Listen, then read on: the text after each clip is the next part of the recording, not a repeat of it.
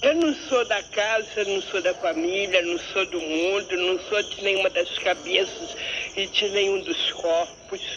Não sou, não sou do ar do espaço vazio do tempo e dos gases.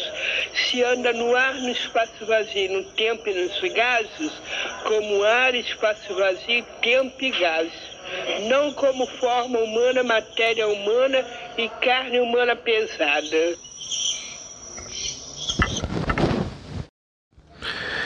Eu vim pra colônia porque eu tava andando na rua Voluntários da Pátria, ao lado do Luiz, com óculos, vestido azul, sapato preto, com uma bolsa branca com dinheirinho dentro, porque eu ia pegar o ônibus, ia saltar na Central do Brasil. Na Central do Brasil eu ia tomar uma refeição, ia tomar um ônibus na Central do Brasil que ia para Copacabana, ia chegar em Copacabana. Aí eu peguei o carro, ainda na rua Voluntários da Pátria, com Luiz, ao lado do Luiz. O Luiz foi ao bar.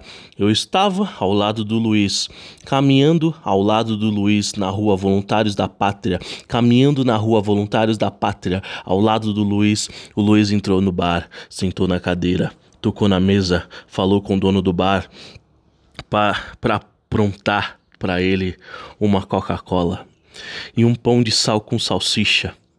Ele tomou a refeição sozinho, não pagou para mim, nem eu pedi, nem eu disse nada, nem tomei dele, nem eu pedi a ele para pagar para mim. Aí ele tomou. Quando ele acabou, nós saímos. Eu perdi o óculos, perdi o óculos, perdi o óculos que estava comigo. Um óculos escuro, parecia que ele tinha me dado um bufetão na cara para mim perder o óculos. O óculos pulou no chão na rua Voluntários da Pátria. Eu caí por cima do óculos e o óculos e eu ficamos no chão. Aí veio, aí veio uma velhinha na porta do apartamento dela, me levantou, disse que não tinha sido nada, para mim parar de ficar chorando. Aí veio uma dona, me botou para dentro do posto do pronto-socorro perto da praia de Botafogo. E lá, eu dentro do pronto-socorro, ela me aplicou uma injeção me deu um remédio, me fez um eletrochoque, me mandou tomar banho de chuveiro, mandou procurar mesa, cadeira, cadeira, mesa, me deu uma bandeja com arroz, chuchu, carne e feijão. E aí chamou uma ambulância. Uma ambulância assistência e disse: "Carreguem ela". Mas não disse para onde. "Carreguem ela". Ela achou que tinha o direito de me governar na hora. Me viu sozinha. E Luiz não estava mais na hora que o óculos caiu. Eu não sei para onde ele foi, porque eu fiquei. De repente, de repente, eu fiquei sozinha. Ele sumiu de repente, desapareceu e não apareceu mais. Mas aqui, depois que eu estou aqui, ele já veio aqui, já veio aqui, já foi embora, tornou a vir, tornou a ir embora. Luiz, o Luiz é meu amigo. Aí me trouxeram pra cá. Mandou Carreguem ela, deu ordem, carreguem ela na ambulância, carreguem ela.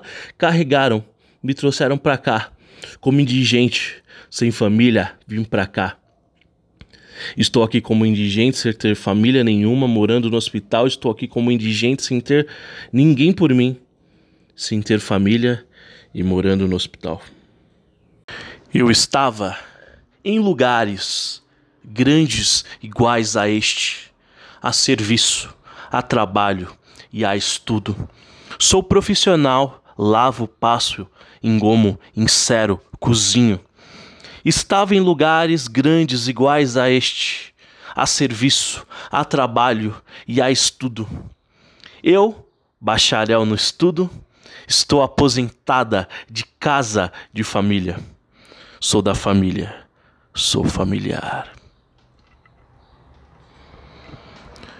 Meu passado foi um passado de areia, em mar de Copacabana, cachoeira de Paulo Afonso, bem dentro da Lagoa Rodrigo de Freitas, no Rio de Janeiro.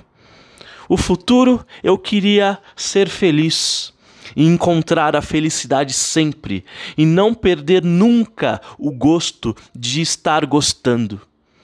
O que eu penso em fazer da minha vida é encontrar a felicidade, ser feliz, ficar gostando e não perder o gosto, ser feliz, encontrar a felicidade e não perder o gosto de estar gostando.